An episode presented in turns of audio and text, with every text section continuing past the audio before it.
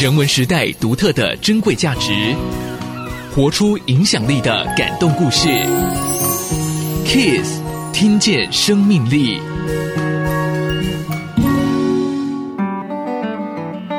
发现你的才华与热情。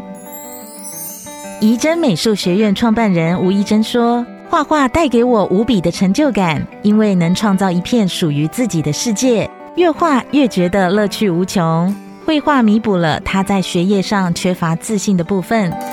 曾经在一九八零年代升学主义至上的时期，吴怡珍觉得很受挫，因为即使花了大量的时间跟心力补习。”他的数学、理化还是只能勉强到一定程度，也因为高中联考成绩不理想，后来他转战专科，考上文藻。而文藻开放自由的环境，恰好给了他充分的空间发挥才华，更当上了国画社社长，有了教学的机会。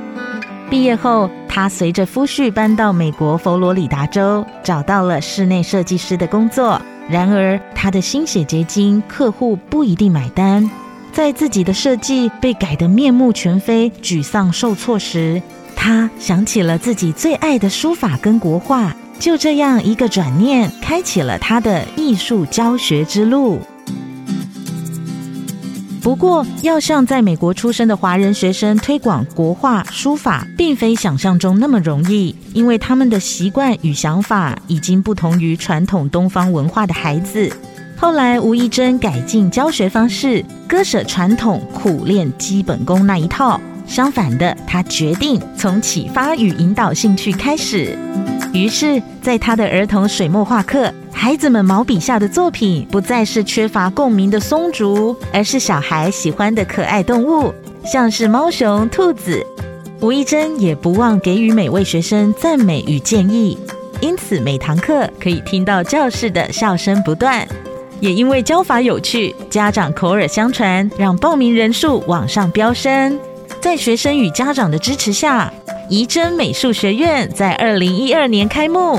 到如今将近十年的时间，学生们不论是参加各类比赛，或是申请艺术科系，都有非常好的成绩。